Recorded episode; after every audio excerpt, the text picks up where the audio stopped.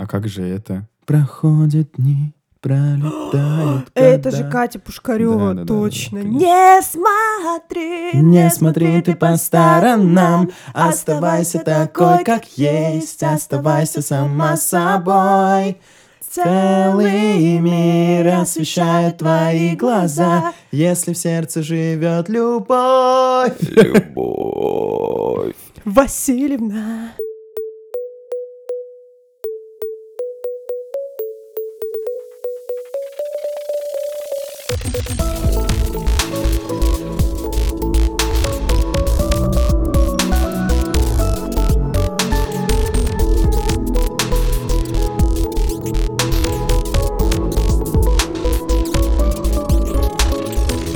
Привет-привет, дорогие друзья! Привет. С вами подкаст «Сам себе помоги». За микрофонами снова прекрасная, обворожительная, невероятная, жгучая Илона. Вот ты меня описал, конечно. И потрясающий, невероятный, амбициозный, харизматичный. Да, Денис! Ура, это я, да. Скромняшка. Скромность — это мое второе имя. Да. Мы снова встретились с Илоной, чтобы обсудить вопросики, которые нас очень сильно беспокоят, обсудить то, что произошло с нами за последнюю неделю, и помочь друг другу. Помогите. За окном, на удивление, солнечный Петербург. На удивление. Мы абсолютно не ожидали, потому что последние несколько дней шли проливные дожди, было темно и абсолютно не напоминающее лето. Да, я плавала. Плавала? Да, по улицам, по центральным. Какое ты Ну, плавунья. плаву. Что у тебя э, в стаканчике, кстати? У меня вода, а у тебя? У меня где-то там остались остатки эспрессо-тоника, потому что в такую жаркую погоду хочется исключительно такой напиток пить, но Если вы не пробовали эспрессо-тоник хоть раз в своей жизни, вы многое потеряли. на самом деле э, я бы сказал, что это на любителя, потому что есть э, люди, которым он абсолютно не нравится. Ладно, хорошо, если вы любители черного кофе, И хоч- хотите чего-то холодного, да, то да, это хороший то вариант. эспрессо, лед и тоник — это ваш вариант. Очень классно, да. да. Потрясающий освежающий напиток. Итак, реклама эспрессо-тоника закончилась. Как твои дела? Мои дела, слушай, довольно интересно. Если честно, две последних недели были довольно сложные. Было очень много мыслей, было очень много вопросов, которые меня беспокоили. а, Были очень напряженные сессии с психологом. Вот, но все, все нормально. Я открыт этому миру. Я достоин любви. Я прекрасен.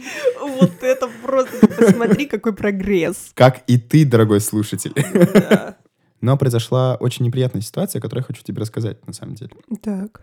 Я тут ходил недавно на свиданку, М, вот, и познакомился с человеком, довольно интересным, общительным, у нас были очень много общих интересов.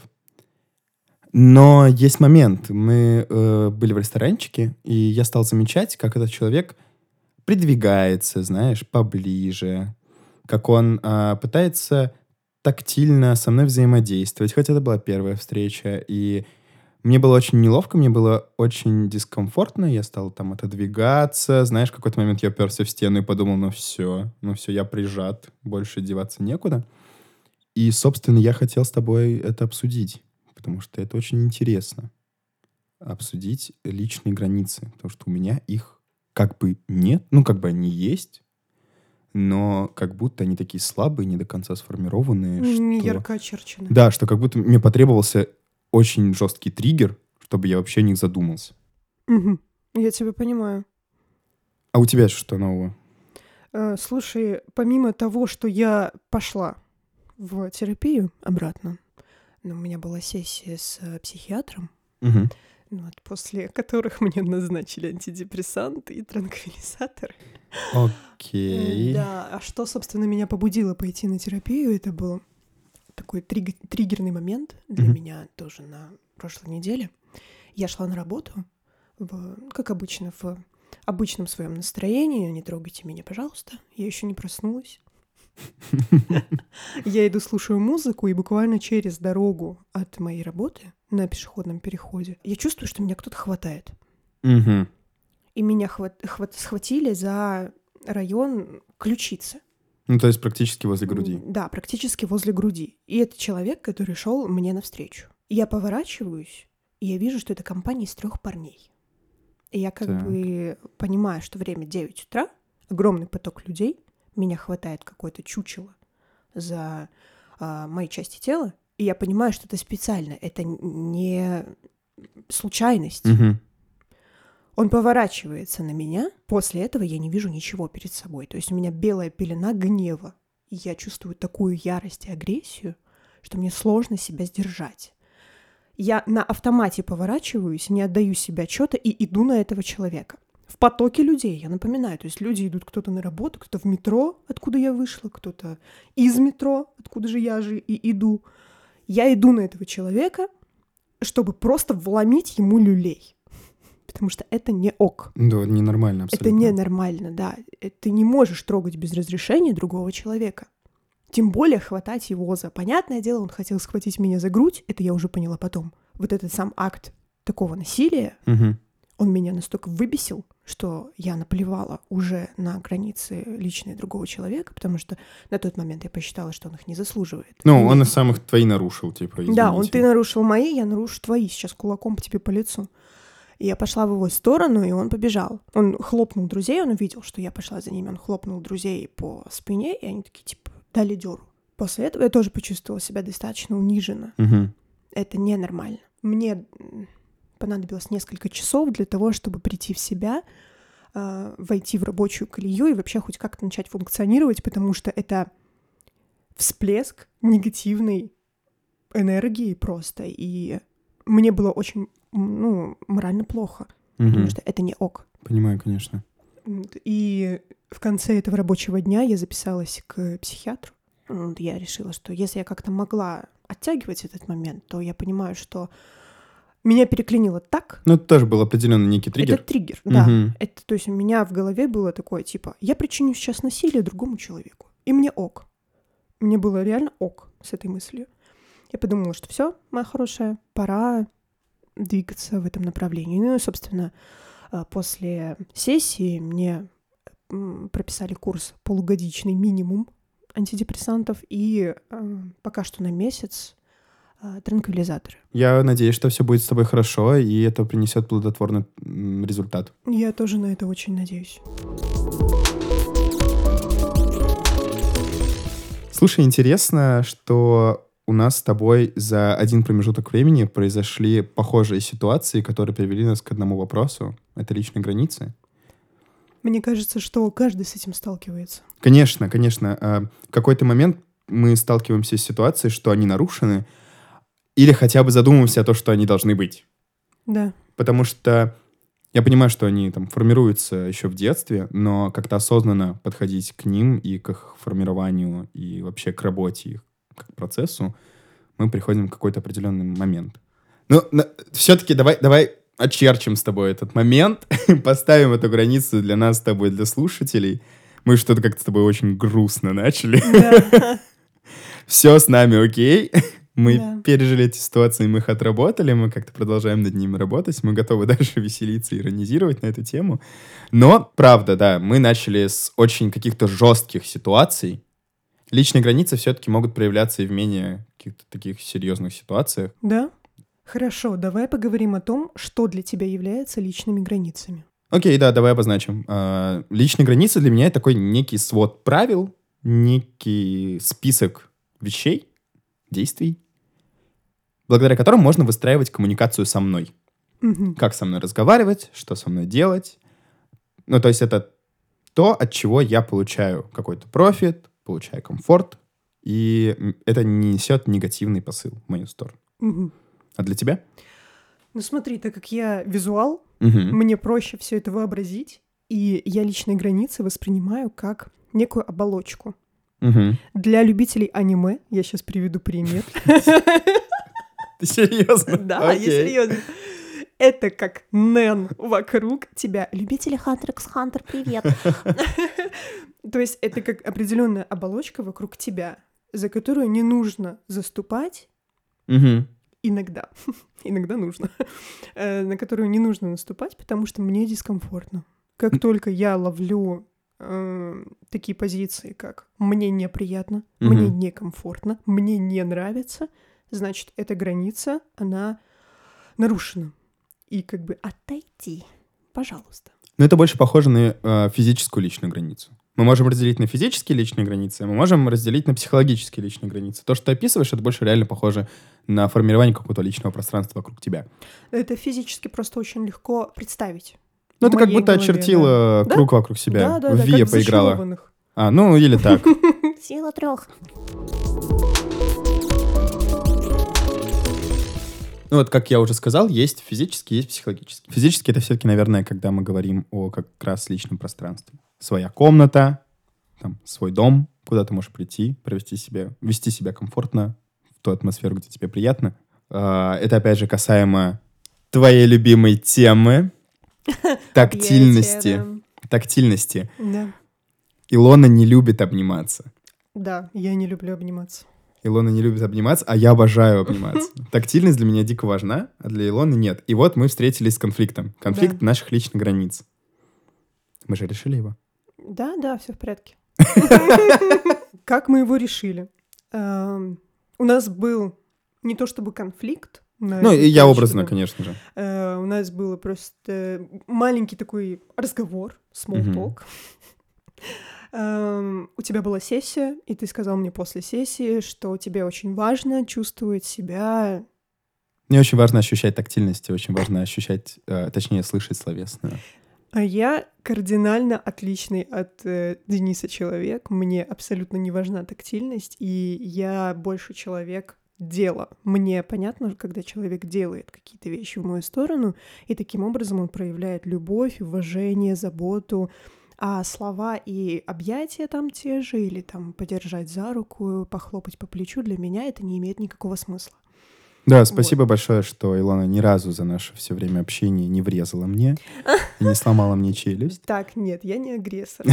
Я шучу. Да, я пью таблетки. Ну, то есть мы с тобой пришли к некому И компромиссу. мы пришли к некому компромиссу, да. Я не то чтобы наступаю себе на горло теперь, но мы обнимаемся при прощании, мы обнимаемся при приветствии. А я, в свою очередь, не делаю эти объятия долгими. Да. Соответственно. То Да, есть мы да, пришли да. к некому компромиссу в данной ситуации. Не то чтобы мы прям, фу, отойди от меня, больше трех секунд микробы перескочили уже на меня. Ментальная пятюня — это максимум. Не то чтобы, просто э, мне комфортнее, когда это не происходит, либо это происходит недолго. Да. Мы пришли к некому компромиссу, все довольны, все радостны. Да, и есть, собственно, психологические э, личные границы.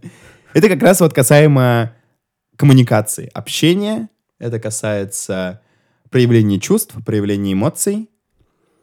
Как тебе хочется, чтобы было комфортно. Да, Что ты хочешь слышать, чего ты не хочешь слышать. именно. Как ты хочешь, чтобы к тебе обращались. А, допустим, если тема касается гендера. На что ты не хочешь, чтобы обращали внимание. Допустим, не знаю, тот же самый секс. Как ты хочешь, чтобы он был, как ты не хочешь. Хотя это больше, наверное, к физическим относится. Я бы выделила это именно в сексуальные просто. Ну, это какая-то третья отдельные, часть. третья да, часть. да, да. Я бы тогда еще выделила экономические. Ну, Слушай, есть еще, знаешь, э, какие-то менее объяснимые границы, на мой взгляд. Мгм. То есть, допустим, твое взаимодействие на работе. Мгм.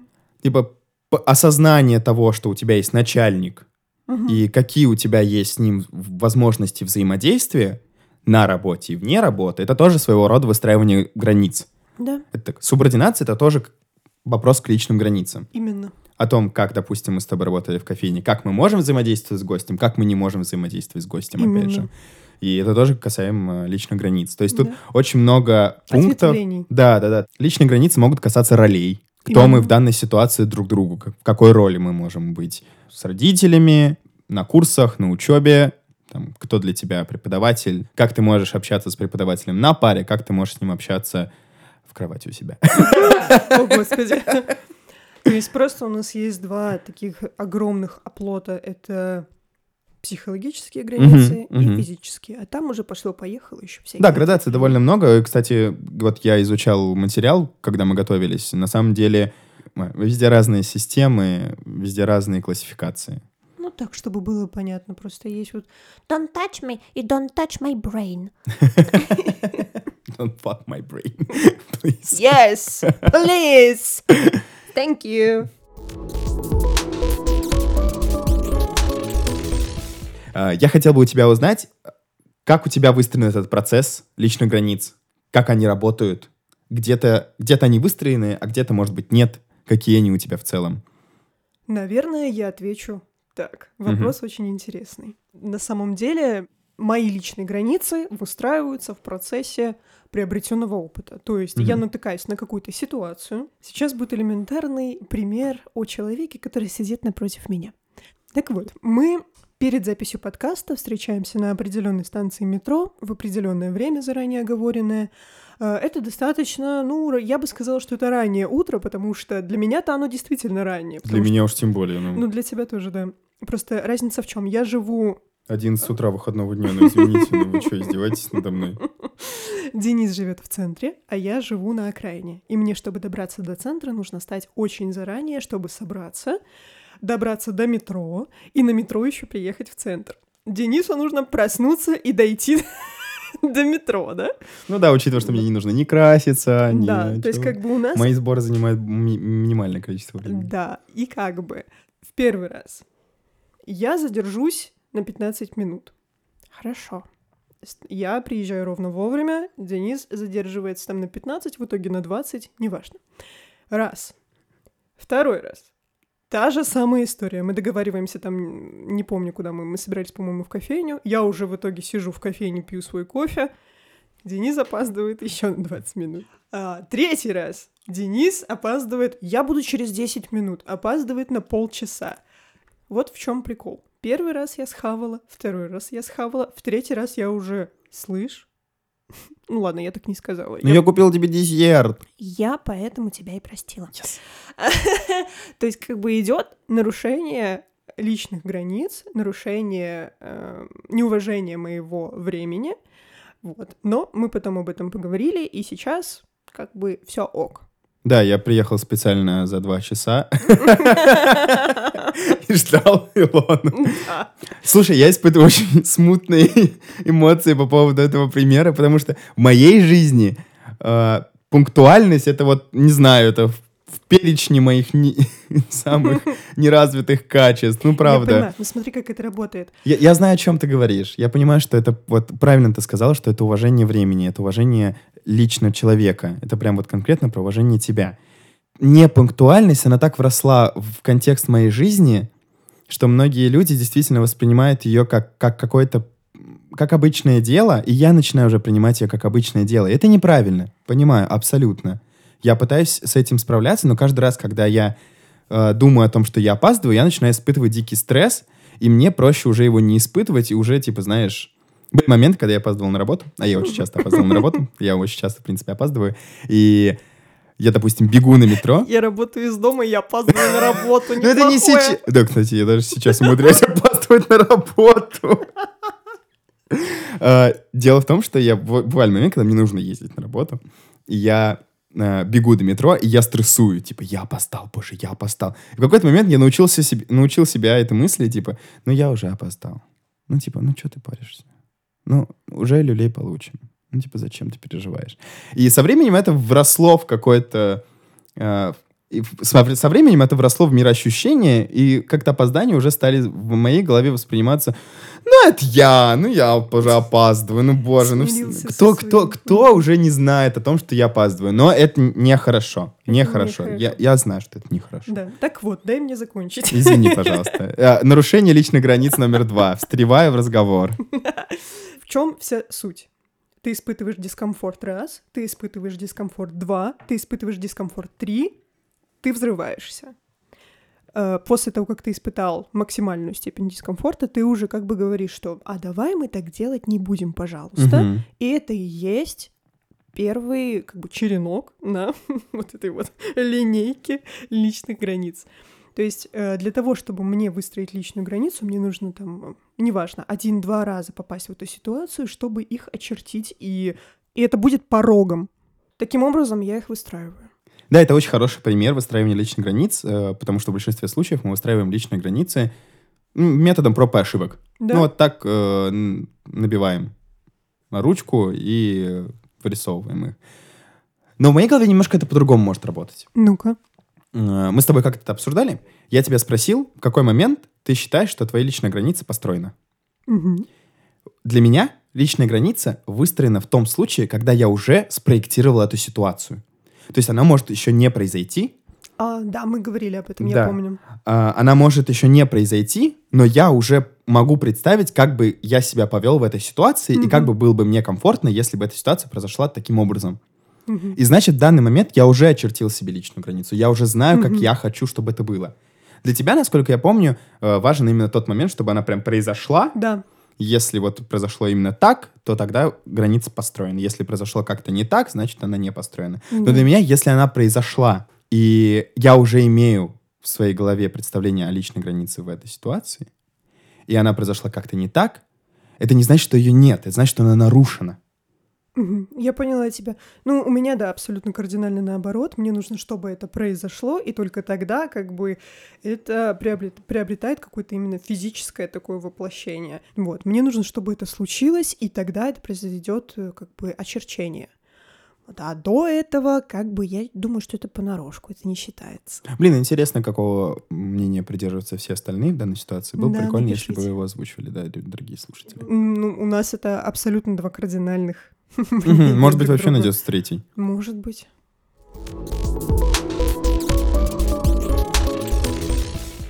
Мы с тобой очень хорошо подошли к следующей теме. Это нарушение границ, собственно. Что ты ощущаешь, когда твои личные границы нарушены? О, И вообще, оп- опиши для себя вот этот процесс нарушения кем-то твоих личных границ. это негативный спектр эмоций. Само собой. Все зависит от конкретной ситуации. Мгм. То есть какую эмоцию я буду испытывать. Например, если брать вот этот вот случай на улице, я испытала ярость. Если там, например, происходит какая-то бытовая ситуация, я могу испытывать просто раздражение. Я могу испытывать отрицание. Я могу испытывать разочарование. Ну, ты можешь испытывать унижение, как мы с тобой Я сегодня могу, выяснили. да, испытывать унижение, но это последствия ярости в моем случае было. Но унижение может быть, да, может быть и просто унижение. Мгм. Это просто спектр негативных эмоций. Мне кажется, в данном контексте а, ты испытываешь ярость после унижения. Не впоследствии ярости. У меня немного это по-другому работает. Ну, ты разве сначала не чувствуешь себя униженным, а потом на этой фоне чувствуешь себя злой? Наоборот, я чувствую сначала ярость, потому что кто-то ворвался и без спроса, а потом я чувствую себя униженной. уже. Окей, Да, интересно. немного наоборот. Как ты реагируешь? Тоже все зависит от ситуации. Я могу развернуться и пойти врезать человеку. Ну, как бы... Это, это мы да, уже да. Выяснили, что я могу просто сагрессировать, именно прям просто как-то затуманивание рассудка, и ты идешь просто, ты лезешь в драку. Это не ок, это не нормально, с этим нужно работать, потому что нельзя э, приносить насилие другому человеку, нельзя Мгм. этого делать. Но я не исключаю тот факт, что такое было в моей жизни. И, как показала практика, такое может быть еще в моей жизни. Я надеюсь, после приема там определенной фармы и после терапии у меня этого не будет. Потому Почему? что я не хочу при- причинять насилие другим людям. Но это это не- значит, что ты перестанешь испытывать злость или ярость по отношению к этой ситуации. Злость — это хорошая эмоция. Она хорошая. Зачем? Ну, в смысле, зачем делить на эмоции на хорошие и плохие? Есть эмоции, после которых негативные последствия. Есть. Есть эмоции, после которых положительный эффект оказывает на тебя. Но прям делить эмоции на то, что это хорошо, это плохо, я не вижу в этом смысла. Типа, что злость, что ярость, что радость, что грусть, это просто эмоции, просто Окей, нормальные. окей. Как мы уже выяснили, я могу развернуться в сторону Мгм. человека и захотеть причинить ему насилие. Мгм. Это не ок, оговоримся. Это ненормально. С этим нужно бороться. Если вы испытываете приступы ярости и э, хотите причинить кому-то вред, э, с этим нужно работать. Это не ненормально. Да, и здесь уже сам себе не поможешь. Тут нужно идти Да, к здесь нужно идти к, терап- к эм, психотерапевту, лучше к психиатру. Я могу испытывать тревогу. Мгм. Мне может стать резко холодно. Интересно. У меня может подняться температура. Ого. Это да, это вот чаще всего на работе бывает, когда я очень сильно злюсь, и у меня поднимается температура. Я могу испытать внутреннюю дрожь. Мгм. Просто знаешь, когда ты вот на экзамен идешь, и у тебя вот это вот бесконечное количество камней внутри тебя падает вниз. Вот э, такое могу чувство испытать. Это если чисто физически. Когда нервничаю, я могу начать хрустеть пальцами. Допустим, таким образом я пытаюсь, видимо, снять Ну, это скорее стресс. маркер. Да, это такой маркер, но ты спросил, что я Мгм, Да-да-да, делаю, логично. я Я тебя делаю. просто спросил, как ты реагируешь на Да. само вторжение. Ну, окей. Да. Это что касается именно физических проявлений. Мгм. Что касается вербального. Это тут же сказать нет, объяснить свою позицию.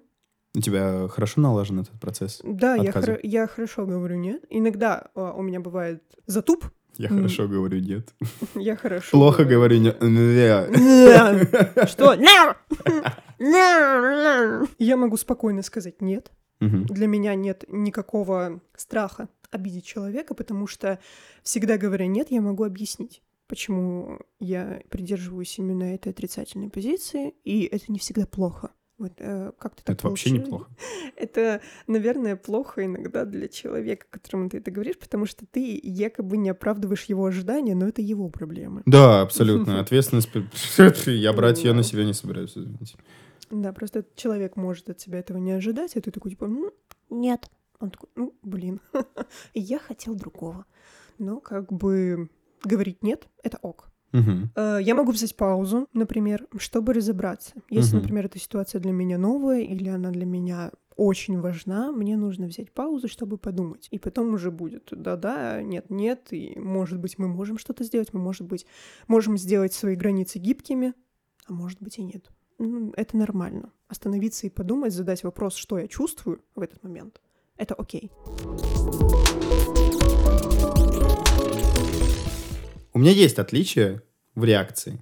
Потому что обычно нарушение моих личных границ в первую очередь вызывает у меня ощущение смятения и потерянности. Так, подождите. Хм, мои личные границы нарушили. Что делать? Как реагировать? Что это за человек? Можем ли его допустить к себе? Или дать понять, что, чувак, отойди, подойди. Отошел, подошел. То есть это какой-то момент фрустрации в первую очередь, и потом я уже реагирую. Ну, то есть, как ты говоришь, тайм-аут взять, в голове у меня сразу берется тайм-аут. Мгм. Типа, мозг, нам нужно все обдумать. Вот. С вопросом о том, что отказать, э, не всегда у меня работает. Есть э, отточенные на автомате ситуации, где я могу сказать нет, а есть ситуации, которые я тебе вот вначале объяснял, которых я не могу, потому что вообще Несмотря на то, что я не считаю секс табуированной темой, вопрос разговора о нем и вопрос э, ограничения и выстраивания личных границ э, в рамках этого процесса для меня он все еще довольно сложен. Сложна ситуация, когда она касается близких людей или людей, которые для меня важны, потому что здесь я могу ими поступиться, и ты тоже, кстати, насколько я знаю. Они мне достаточно гибкие в Да, отношении да, да. близких, да. Они скорее даже размыты в моем случае, нежели гибкие. Вот. Но что касается какого-то внешнего круга общения, они более твердые, они более жесткие, и даже, мне кажется, иногда слишком. То есть я, я больше проецирую себя как закрытый человек в данном контексте, нежели как гибкий, понимающий. Ну вот, допустим, то, о чем ты озвучивала, типа злости, ярости, тревожности, с такого у меня яркого не, яркого не происходит. Может быть процесс остолбенения. Мгм. Человек сделал то, что мне некомфортно. Человек сказал то, что мне некомфортно. Как ему отказать? Как сказать? Потому что мне все еще стрёмно отвергнуть человека, мне Мгм. все еще стрёмно получить не ту реакцию, не понимающую. И начинается вот это моя... Начинается включаться моя гипертактичность. Ну, надеюсь, ты меня поймешь. А, надеюсь на, твое правильное понимание моих слов. Но... Слушай, ну это прекрасная практика. То есть отказ и пояснение, почему это отказ. Мне кажется, это прекрасно. Да, но Это важно. выстраивание, выстраивание идет так. Первым делом мы понимаем, что мне надо, Мгм. Как мне надо. Мгм. Второе, учусь говорить нет. Третье, учусь пояснять, почему нет. При этом не нарушая границы другого человека. Да. Четвертое, осознание того, что там, где заканчиваются мои границы, Начинается, Начинается граница другого. человека. Это очень важно осознавать.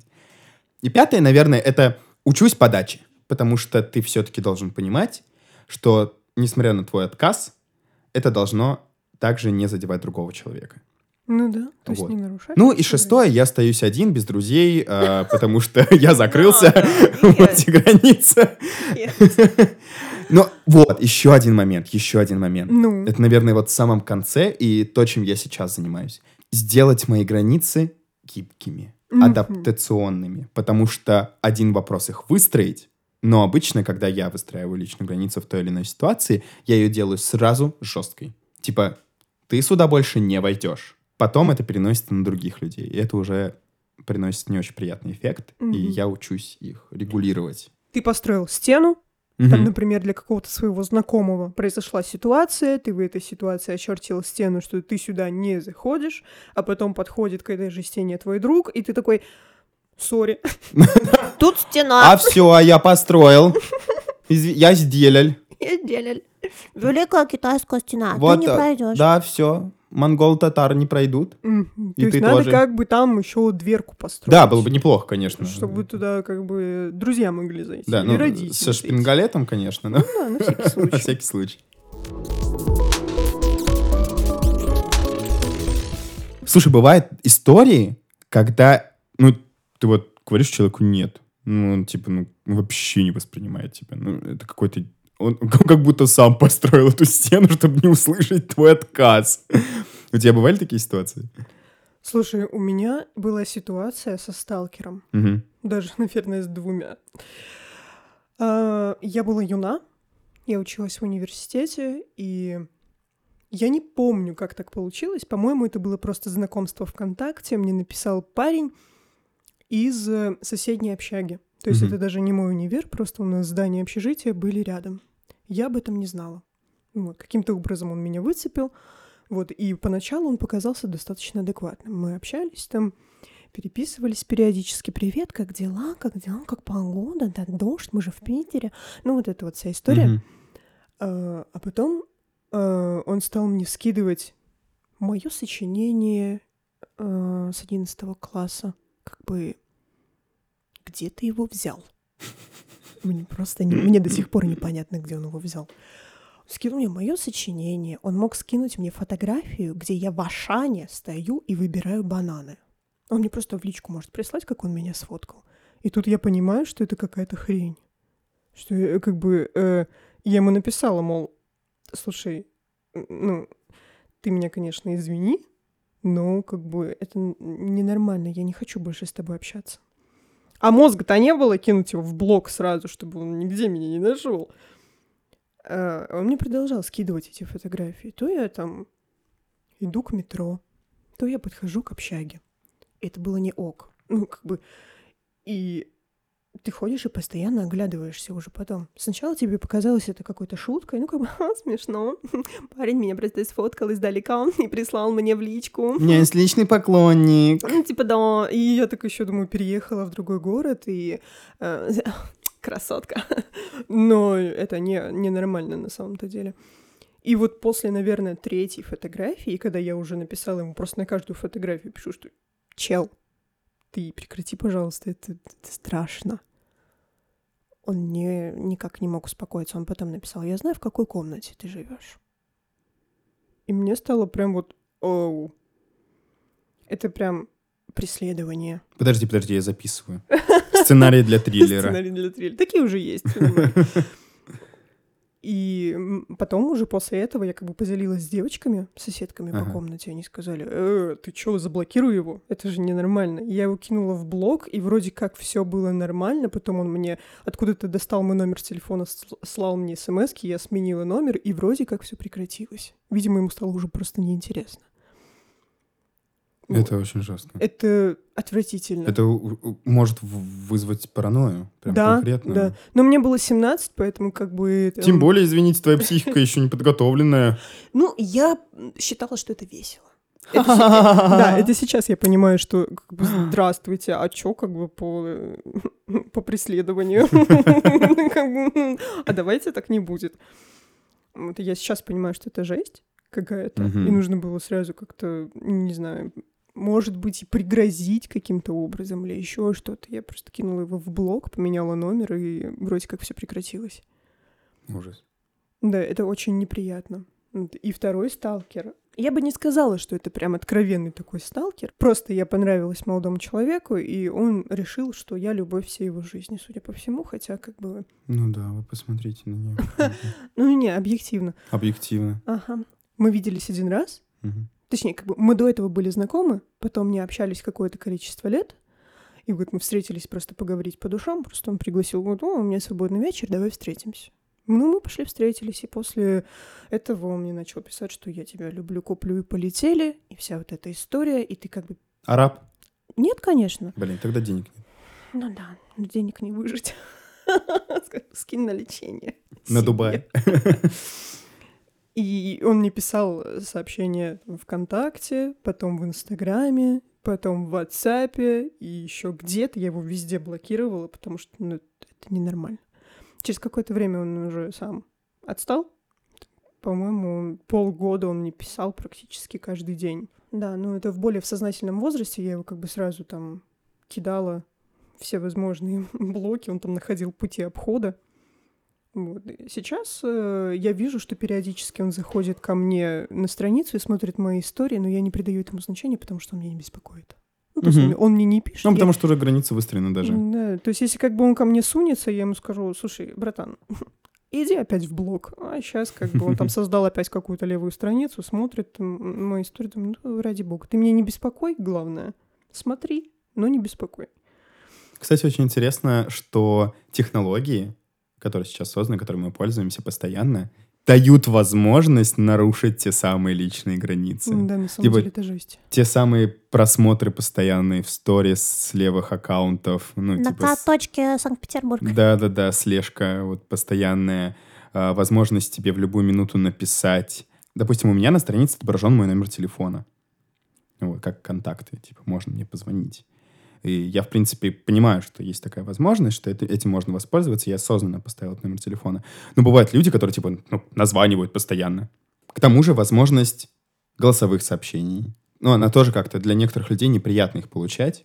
Это мы с тобой постоянно ими юзаем, да, допустим, в близком кругу. Да, я Ну, не бывает- вижу в них ничего страшного. Да, но, но, слушай, есть моменты, в которых я не хочу получать голосовые сообщения. Например, вопросы рабочие. Когда мне дают какой-то ТЗ в голосовом виде, я могу его упустить.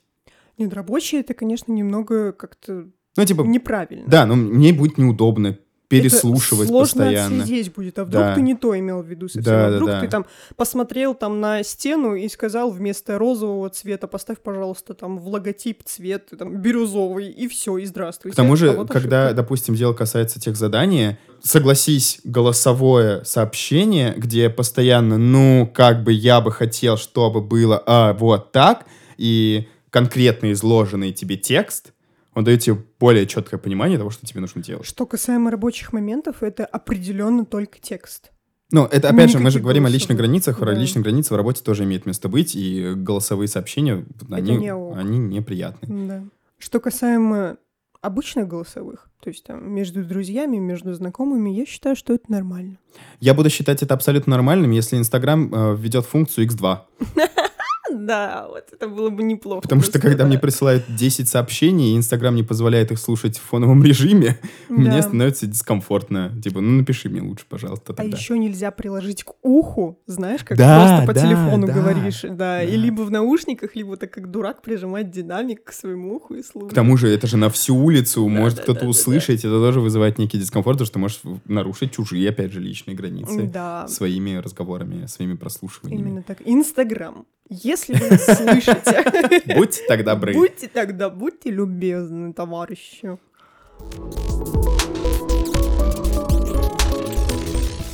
Это, конечно, все хорошо. Мы с тобой поделились опытом, рассказали о своих ощущениях, о том, как в нашей жизни это все происходило. Но пора обратиться к эксперту, к экспертному мнению, услышать, как это на самом деле происходит у многих людей и что с этим делать. У нас в гостях сегодня Вероника Конева. Она практикующий психолог, психоаналитик. Вот, и мы зададим ей парочку вопросов. Ну, парочка мы никогда не ограничивались. Ник, привет. Привет. Рада тебя очень сильно видеть. А, У нас к тебе есть несколько вопросов по по поводу личных границ наших и чужих, соответственно. Расскажи нам, пожалуйста, что такое личные границы? С точки зрения подхода, в котором я работаю, личные границы — это в первую очередь вопрос собственной отдельности. Где я, где внешний мир? Это мои чувства или желания, или не мои? Вот все вокруг всех этих вопросов и крутится тема личных границ. То есть граница — это в первую очередь граница между мной и другим человеком, между мной и внешним миром. То есть это твоя уникальность, твоя устойчивость, а, твоя способность управлять собой, понимать себя. И в первую очередь, да, это про контакт с внешним миром. Мгм. И выражается оно в установке каких-то правил или ограничений, которыми мы руководствуемся, когда как бы взаимодействуем с этим внешним миром. И это касается не только взаимоотношений с другими людьми, но и, например, при управлении временем и пространством. То есть Мгм. там частое опоздание — это тоже про границы. Там э, приходить в гости без предупреждения и хватать чужие вещи — это тоже про личные границы. Ненавижу, когда хватает мои вещи. А, Обожаю опаздывать. Ну, это то, да, что как бы всем людям свойственно в той или иной степени. И, соответственно, границы, они могут быть жесткими, когда человек никого себе не подпускает, как-то изолирует себя от внешнего мира. Они могут быть слабыми, то есть размытыми, когда через них любой может прорваться.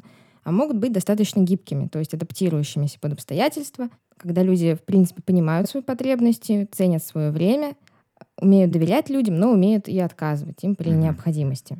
И жесткие, и слабые границы — это вопрос нарушенности. То есть это две крайности, как бы две стороны одной медали. И люди, которые в одной ситуации демонстрируют слабость и размытость, в другой будут демонстрировать жесткость, например. А вот гибкие границы — это вот нечто отдельное, к чему как бы мы можем в идеале стремиться. Окей. Слушай, у меня возник э, вопрос. Можно ли личные границы сравнить с психологическим барьером? То есть какая-то такая тяжелая стена, через которую ты не проходишь. Ну Это- да, граница — это как бы же ведь и есть стена, да, если мы там к Мгм. обычному, обыденному определению границы обратимся. Ну, просто есть момент э, типа психологического барьера, когда какая-то ситуация вызывает у тебя жесткую закрытость, чтобы она больше не повторялась. Знаешь, такое нарушение бывает. Ну вот это уже как бы от ситуации зависит, Мгм. надо, наверное, индивидуально смотреть. Окей. А, следовательно, такой вопрос. Как выстраивать личные границы? Что нужно для этого сделать? И самый-то интересующий меня вопрос. Как научиться говорить «нет»? Ну вот этот вопрос уже звучит так, как будто бы границ нет, а нужно их построить. Но они как бы всегда есть, просто они могут быть посильнее или послабее. А если речь идет об укреплении или простраивании, то надо в первую очередь понимать, откуда они вообще берутся. Границы, в принципе, устанавливаются в очень раннем возрасте. Вот я говорила о том, что они связаны с внешним миром, но первый внешний мир для человека — это его мать. И кроме нее в младенческом возрасте он никого не воспринимает, никого не видит. Поэтому особенности уже простроения границ во взрослом возрасте зависят от этого первичного контакта. Если он был достаточно положительным, если взаимоотношения были достаточно хорошими, еще в самый ранний довербальный период, и получилось правильно отстроиться от матери, то разделение внешнего и внутреннего миров в дальнейшем произойдет более успешно, и ребенок становится как бы самостоятельным. Если отношения были недостаточны или избыточны, то границы личности могут оказаться нарушенными впоследствии, это уже будет проявляться во всяких разных симптомах. Возможно, проблемы, когда родители говорят ребенку, что он должен думать или чувствовать, или когда у него нет личного пространства в квартире, или там право на собственное мнение, или когда в семье происходит насилие того или иного уровня. Это очень ранние процессы, и, в принципе, нельзя однозначно ответить на вопрос, как их сейчас простраивать, ну, кроме как идти в терапию и разбираться с этим. Кстати, в этом плане терапевтические границы как раз-таки оказываются очень полезными. Это профессиональные границы, физические, регулярность встреч, порядок оплаты, продолжительность встреч. Это все ну, не просто так. Это необходимо для того, чтобы человек учился а, строить собственные границы. Единственное, что можно сказать именно по какой-то самопомощи, это нужно учиться понимать, где я, где другой человек, чтобы не происходило постоянной путаницы, и чтобы не было бесконечных приписываний другому собственных проблем и переживаний. И очень важно задаваться вопросами, а что происходит с моими границами в определенный момент? Почему я так много времени уделяю там другому человеку? Почему я никого близко не подпускаю?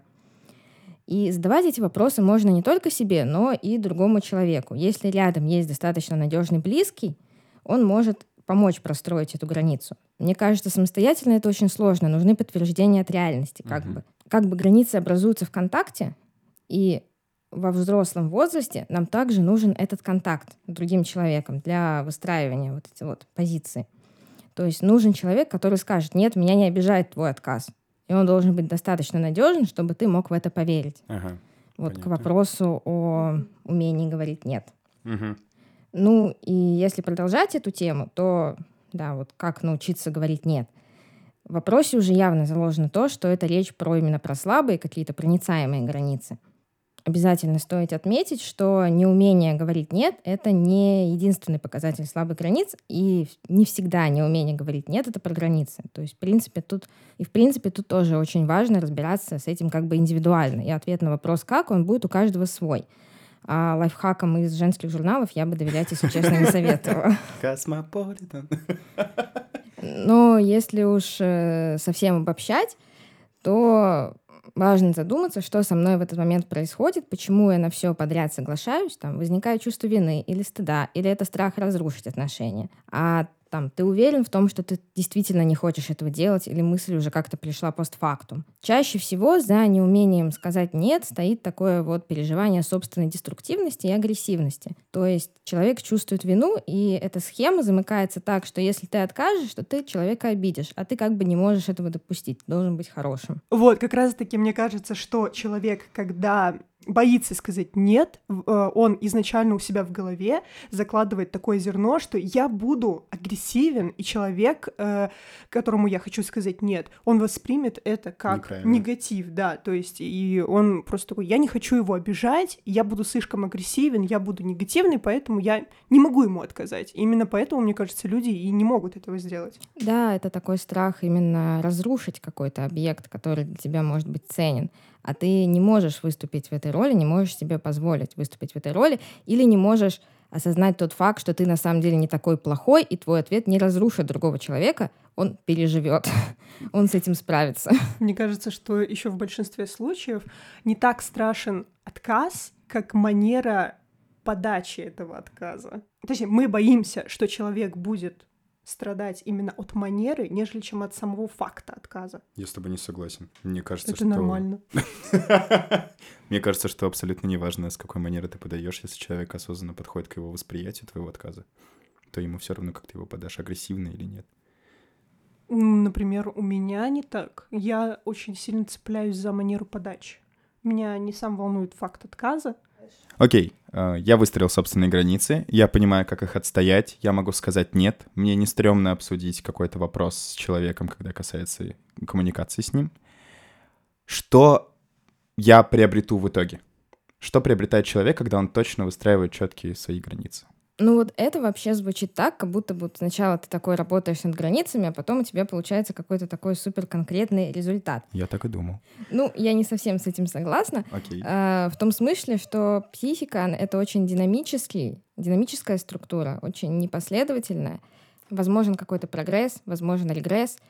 А, Мы постоянно как бы будем возвращаться к каким-то э, там, ситуациям, которые там, были для нас травматичными. И границы могут простраиваться там, по мере обретения собственной значимости, понимания своих потребностей. Или это может быть наоборот. То есть э, это такой немножко всегда смешанный процесс. Но, в принципе, то, что ты получаешь, наверное, можно обозначить как самоуважение какое-то. То есть, когда ты ценишь свою индивидуальность, имеешь свое мнение и можешь быть отдельным субъектом, а не находиться в слиянии с какими-то другими людьми. Там в меньшей степени проецировать на них какие-то свои переживания. Слушай, а есть ли какой-то негативный эффект? То есть, могу ли я выстраивать свои личные границы, строить вот эту крепость настолько, что я буду в минусе? Это, наверное, как раз то, что я говорила про жесткие границы.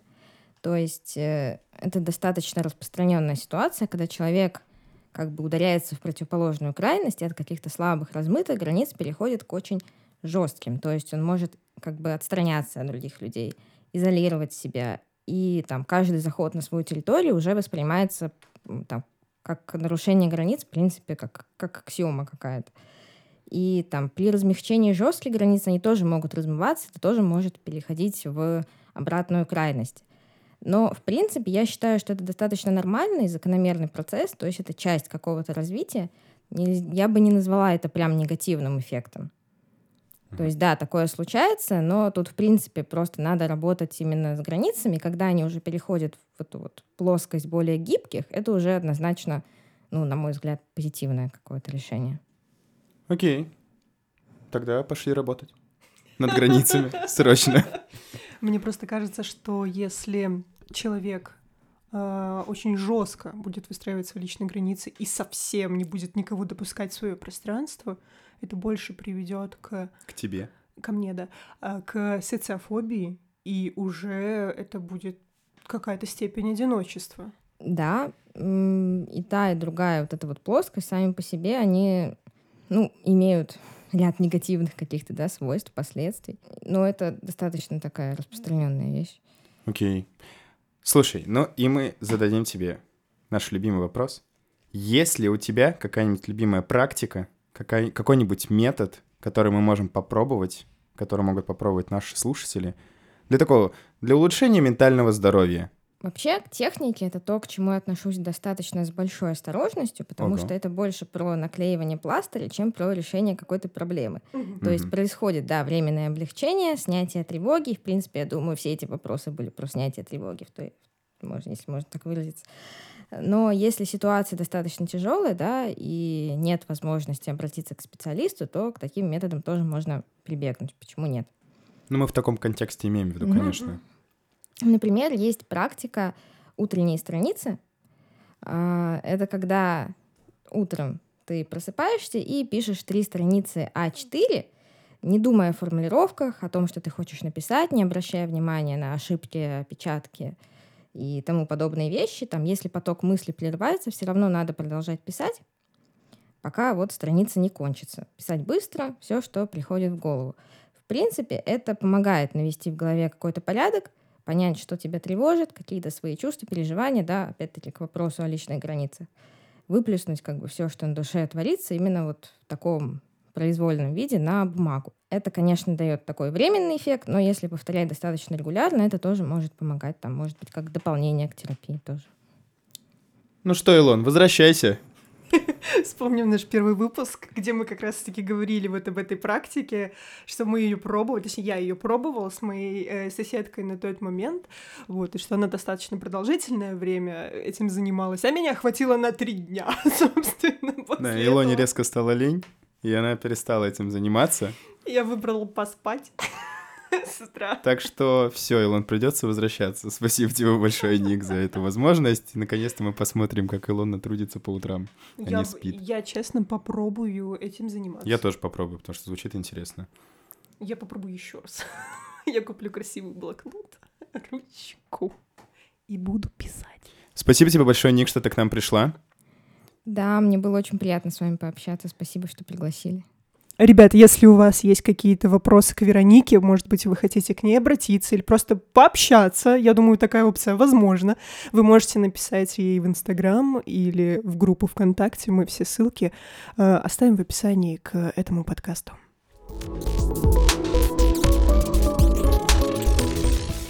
Ну что, давай резюмировать. Давай, давай, давай, подводить итоги всегда приятно. Итак, что мы имеем? Начать нужно с вопроса, что я чувствую. Правильно? Не с одного, не только с него. Начать нужно с вопроса, что я чувствую, что мне надо, как я хочу, чтобы было, к чему я стремлюсь. Мгм. Именно так. Как сказала Вероника, личные границы начинаются с четким осознанием себя. Да, именно так. Учимся говорить «нет», Учимся отказывать. Да, но при этом учимся соблюдать границы другого человека и отказываем не в агрессивной форме, а в конструктиве. Да, так, чтобы ваш отказ был понят, принят Да. и не вызвал каких-то негативных последствий. Да, никогда не страшно переспросить, так ли понял вас человек. Да. Следующее, что мы с тобой имеем, это границы должны быть гибкими.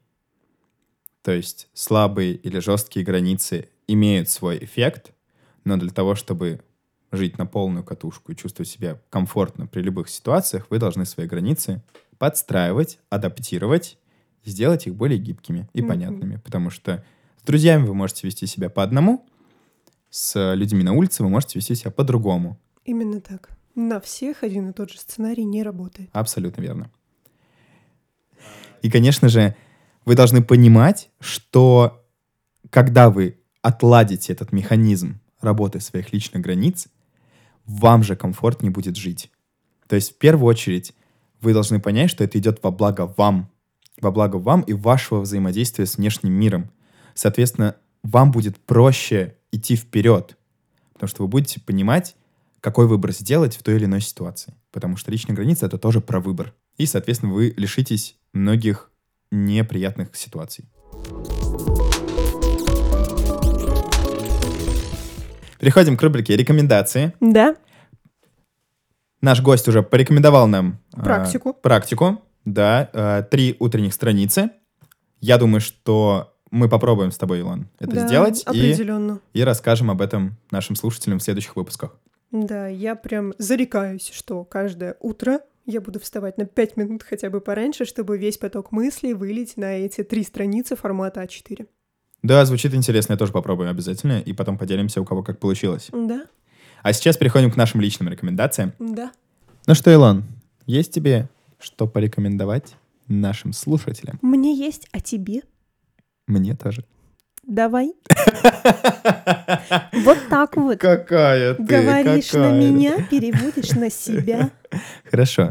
Э, Дело в том, что когда я готовился к нашему выпуску, я изучал несколько материалов, посвященных личным границам.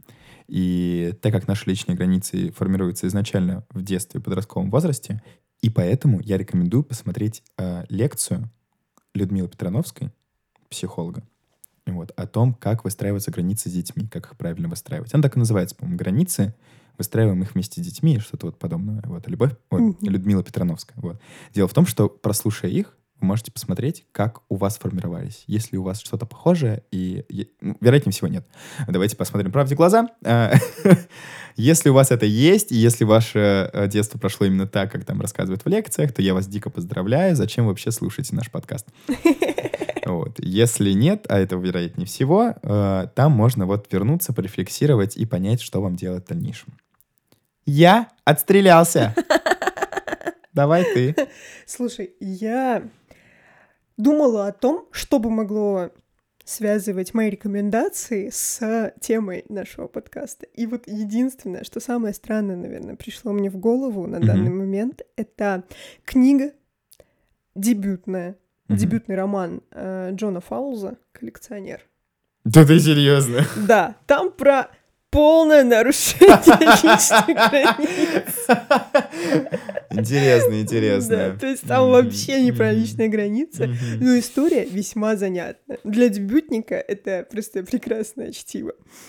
А, Если вкратце, то там история о том, как разбогатевший мужчина похитил девушку, в которую он был влюблен, и держал ее в заточении. Вот, книга делится на две части повествования. Первая часть повествования от э, лица мужчины, э, самого коллекционера. Вторая часть от лица девушки, то есть какие она эмоции испытывала, вот этот весь хронологический путь. И э, третья маленькая заключительная там часть, буквально чуть-чуть, это опять возвращение к повествованию от лица самого коллекционера. Вот. Книга, наверное, если вы юны и впечатлительны, то для вас она будет шокирующим чтивом. Вот, для меня она была не шокирующим, но там есть много таких маркеров, над которыми нужно порефлексировать. Мгм. Ну вот поэтому с чистой совестью Джон Фаулс коллекционер. Окей, отлично. А, Все наши рекомендации будут в описании. И самое время с вами прощаться. Это Да. был подкаст «Сам себе помоги». За микрофонами отстроенные личными границами вокруг Илона. Да. Полуразрушенные стены личных границ и Денис. В руинах такой Да. сидит. Не подходи. Ну, чуть-чуть подойди, но не подходи. Слушайте наш подкаст на любимых платформах, рекомендуйте их своим друзьям, знакомым, пишите нам отзывы, ставьте оценки. Нам все еще очень важно знать ваше мнение, потому что мы только-только-только начали. Да, И что бы вам хотелось услышать от нас, чтобы вы не хотели больше слышать от нас, например, нас. Вот. Будем рады любой обратной связи. да. Э, обратная связь — это очень важно. Согласен. Да. До следующего выпуска. Пока-пока.